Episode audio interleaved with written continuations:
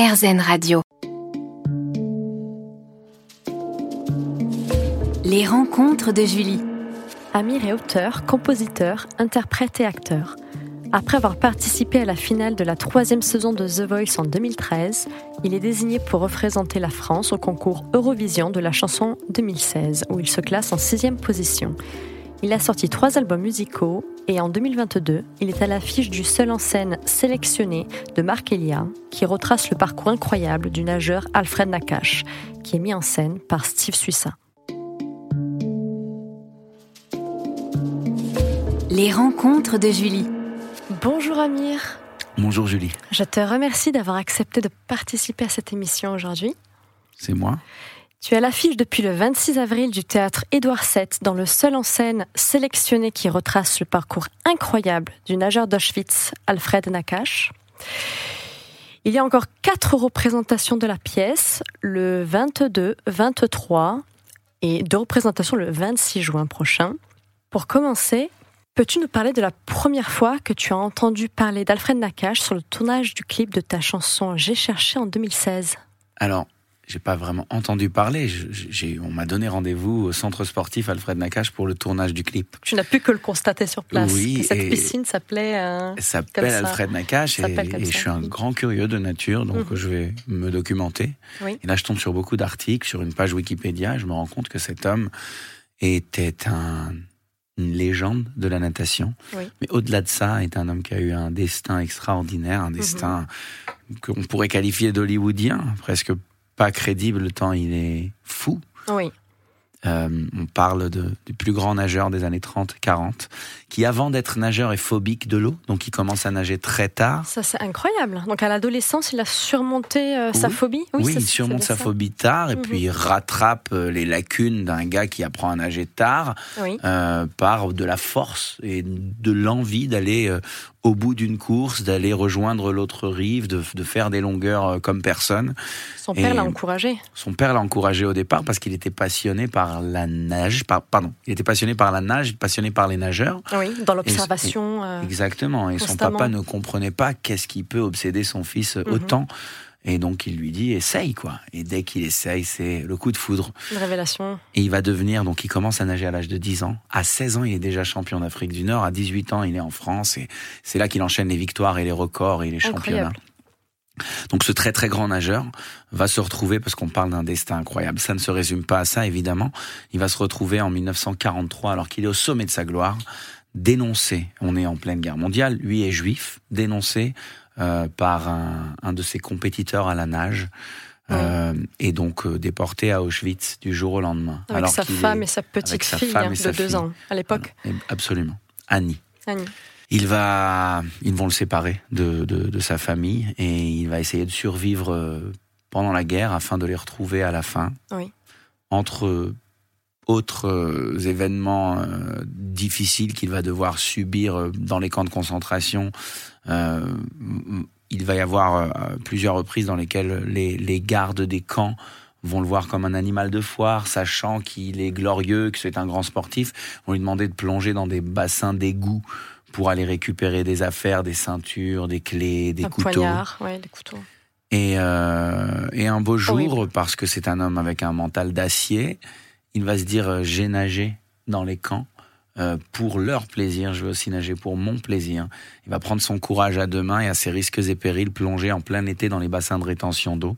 C'est ce qui lui a valu aussi le, surnom d'une nageur d'Auschwitz, cet homme.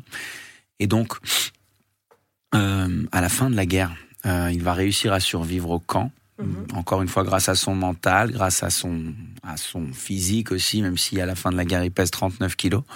Mais quand il va quitter les camps de concentration, euh, il va se retrouver face à la réalité triste d'avoir perdu sa femme et sa fille. Il sera en France et il attendra.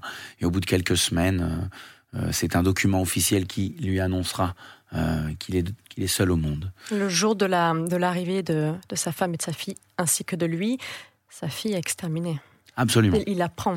Il l'apprend que un an plus tard. En revanche, ce qui concerne sa femme, Il n'y a jamais eu d'annonce officielle, oui, et il l'a déduit apparemment parce que, parce que tout laissait comprendre que, qu'elle ne reviendrait pas. Mm. Et comment un homme qui est anéanti physiquement, qui est anéanti moralement, qui n'a plus d'espoir, qui n'a plus de famille, qui s'est battu pendant un an et demi face à une idée illusoire, comment est-ce qu'il se reconstruit? Comment est-ce qu'il arrive à retrouver euh, l'espoir, l'envie de vivre? Euh, ah euh, La façon pour Alfred Nakache a été la natation, qui était en fait la seule chose qu'il savait faire et sa vraie passion et il va se battre pour récupérer sa place de champion après les camps de concentration. Et c'est ce qui fait de son destin un destin extraordinaire. On se retrouve dans un instant après une pause musicale avec Amir pour parler de son spectacle sélectionné. Les rencontres de Julie. Merci de nous écouter sur RZN Radio avec mon invité aujourd'hui qui est Amir. Selon toi, pourquoi sommes-nous si nombreux à ne pas connaître son nom alors que son palmarès est vraiment impressionnant? Je pense que euh, Alfred Nakache, n'ayant jamais voulu témoigner de l'horreur des camps, parce qu'il voulait oublier cette histoire, parce qu'il voulait reconstruire et aller de l'avant. Il a fait abstraction totalement. Absolument. Il voulait croire en l'humain, il voulait euh, rester optimiste malgré l'enfer qu'il a traversé. Cet homme, euh, cet homme a, a, essayé de faire oublier son rapport à, à l'Holocauste et donc à ce destin fou il était très modeste, euh, ne cherchait pas à faire des vagues, et c'est vraiment le cas de le dire. Euh, donc je pense que comme il ne, il ne, courait pas après les honneurs, une fois qu'il a disparu, à la nage d'ailleurs, ce qui est encore plus extraordinaire, oui. euh, ben le monde avance et Alfred Nakache s'oublie. Euh, je pense que je, ne suis pas le seul d'ailleurs à, à, penser ça, parce qu'il y a beaucoup de projets, de, de, de, livres et de films et de, la pièce de théâtre qu'on a fait. Mhm. Euh, beaucoup de gens ont envie de, corriger cette erreur de l'histoire et de lui donner aujourd'hui la mémoire et l'honneur qu'il mérite. Et euh, je, je, pense que c'est un destin qui amène non seulement les gens à, à s'inspirer de l'homme extraordinaire qu'il a été, mhm. Euh, mais aussi, mais aussi ça, ça, nous rappelle une période de l'histoire qui peu à peu, pardon, qui peu à peu s'oublie. Et, et, pour la jeune génération, et encore une fois là, ça fait partie de mes engagements en tant qu'artiste et par rapport au public qui me suit.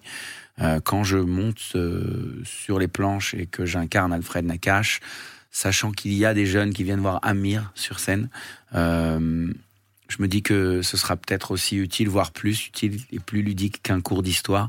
Et ça leur permettra, au travers d'une histoire captivante, mhm. euh, d'entendre parler d'événements qui ont eu lieu il y a quelques décennies de ça à peine dans ce pays où nous vivons ou dans un pays voisin. Et, euh, et c'est très important de, de, de, partir avec ce bagage historique, de quitter, de quitter le théâtre avec, en plus de l'émotion, disons, une, une leçon d'histoire.